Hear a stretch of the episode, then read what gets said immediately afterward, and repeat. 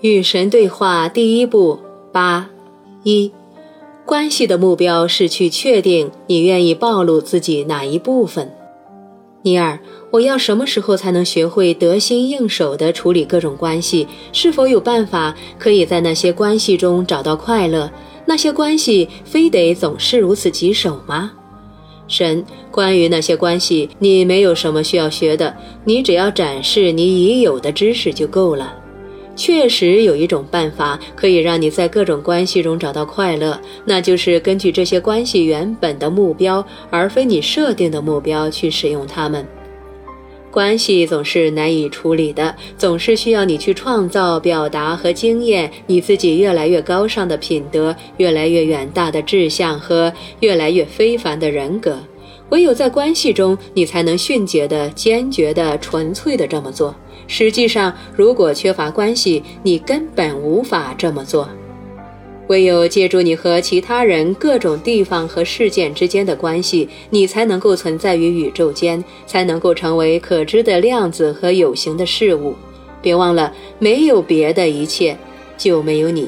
你之所以成为你，是因为有非你的存在。这是相对世界的面貌，与我所在的绝对世界截然相反。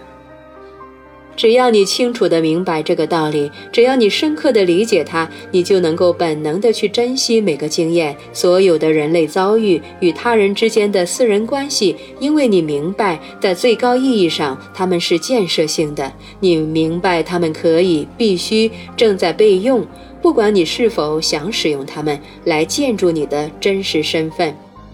这座建筑可能是你依照自己的蓝图打造出来的宏伟大厦，也可能是完全随缘而落成的屋宇。你可以选择成为一个完全让已发生的事情来左右生活的人，或者是成为一个事先选择生活目标而且能够控制生活的人。只有后面这种人的自我创造才是有意识的，正是在后面这种经验中，自我才能得到实现。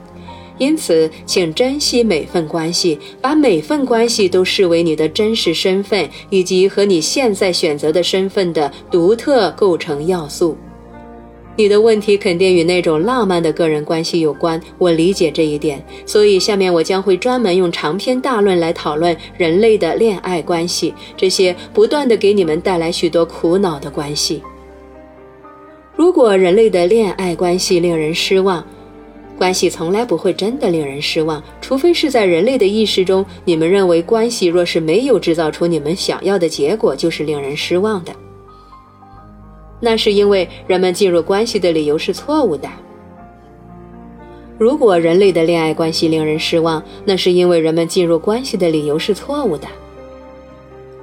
错误当然是个相对的词汇，指的是某种东西的属性相反于正确，不管正确到底是什么。如果用你们人类的语言，更准确的说法应该是：关系令人失望，改变往往是由于人们进入关系，并不是因为他们想维护这种关系的利益，让这种关系继续存在。绝大多数人进入关系的时候，关心的是他们能够从关系中得到什么，而非他们能够为关系付出些什么。关系的目标是去确定你愿意暴露你自己的哪个部分，而非你能够俘获和抓住别人的哪个部分。关系乃至生活的目标唯有一个：去获得和确定你的真实身份。说在遇到那个特殊的人之前，你什么也不是，是非常浪漫的，但却与事实不符。更糟糕的是，这种说法会给对方施加极大的压力，迫使对方去成为他或他本来不是的人。由于不想让你失望，他们非常努力地去成为你想要他们成为的人，去做你想要他们做的事，直到他们再也无能为力。他们再也不能满足你对他们的期望，他们再也不能饰演你指派给他们的角色，于是怨恨逐渐积累，愤怒随之而来。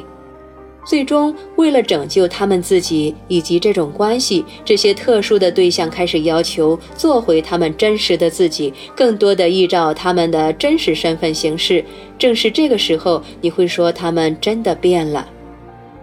说你心仪的人出现之后，你觉得人生完满了是非常浪漫的。然而，关系的目标并非请别人来让你变得圆满，而是请别人来分享你的圆满。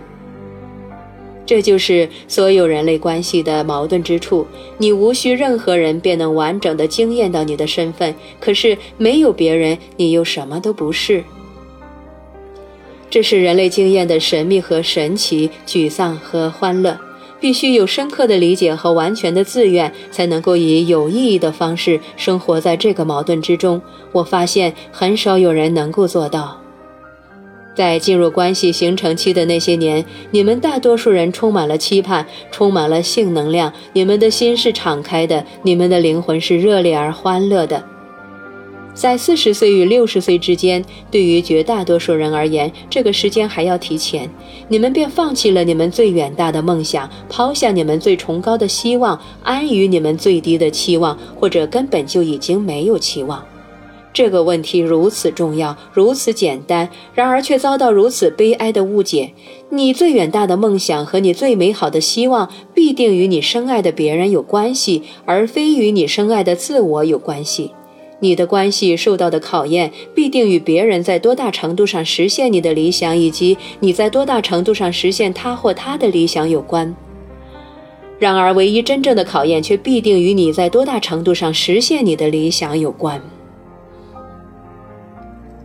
关系是神圣的，因为他们为你提供了最难得的机会，实际上也是唯一的机会，让你能够在生活中制造和经验你关于自我的最高观念。当你认为关系为你提供了最难得的机会，让你能够在生活中制造和经验你关于他人的最高观念时，他们就会令你失望。